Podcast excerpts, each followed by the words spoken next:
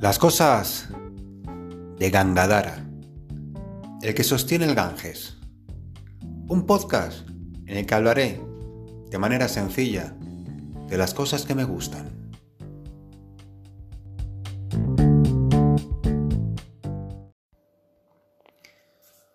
Hola de nuevo, bienvenidas, bienvenidos a este nuevo capítulo de las cosas de Gangadara.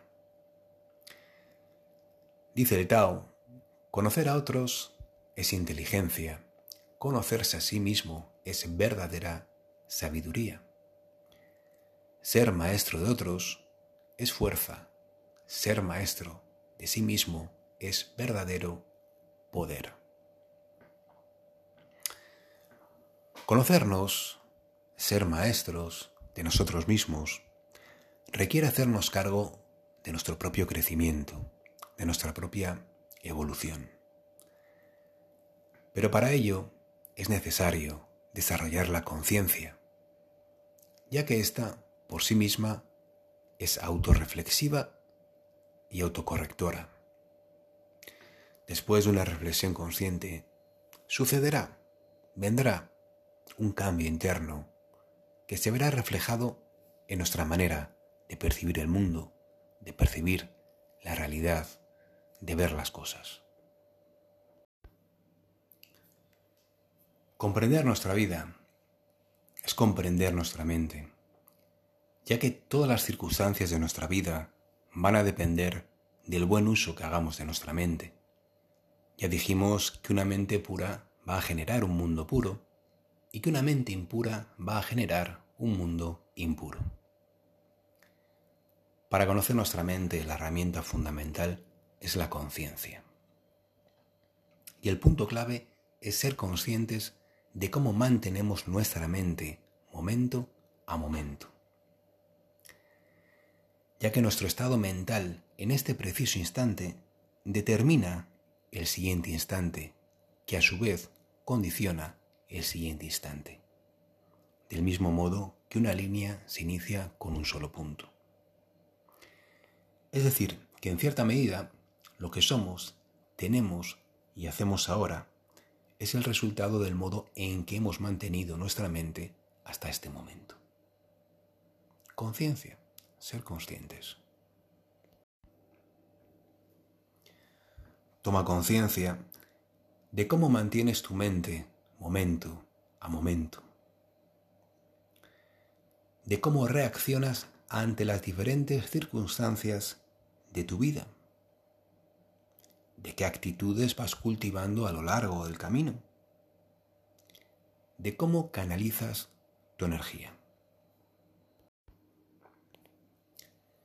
Esté donde esté y bajo las circunstancias que sean, procuraré que cada una de mis acciones que cada momento sea la manifestación de un instante de conciencia, donde los automatismos y los comportamientos inconscientes que puedan aparecer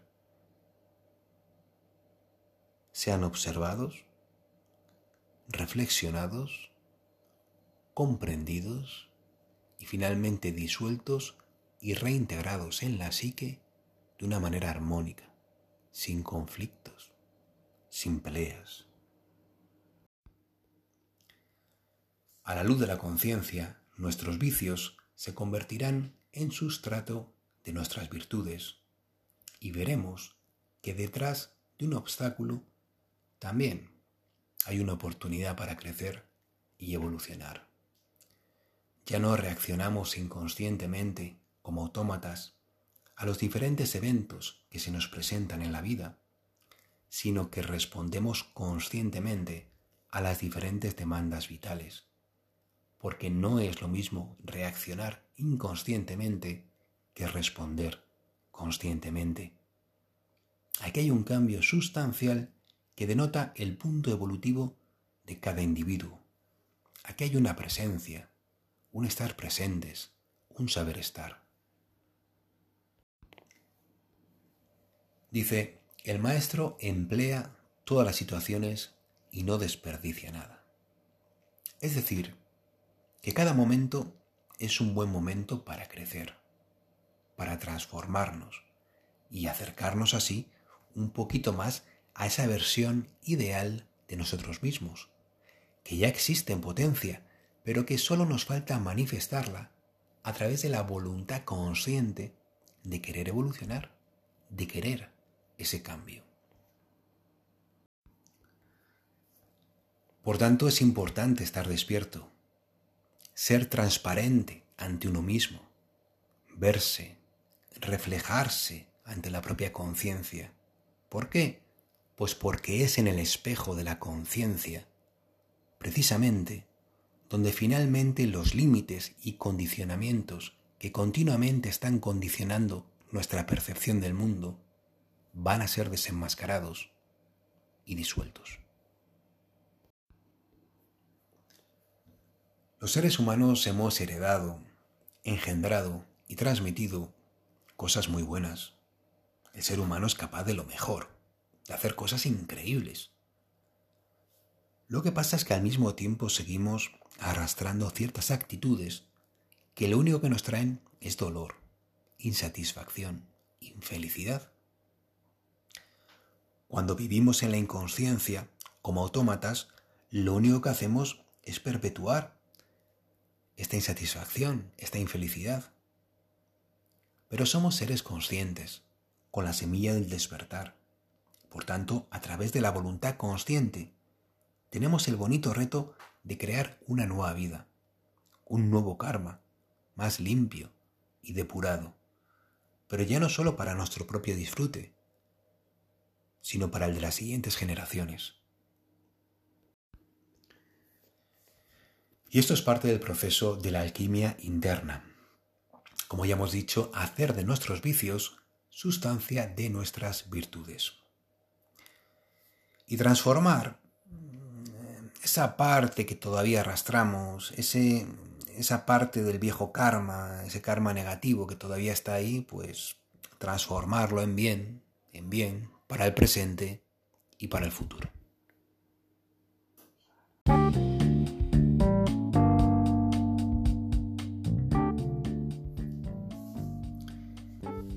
Es importante que cada una, que cada uno, se haga responsable de su propia transformación, de su propia evolución.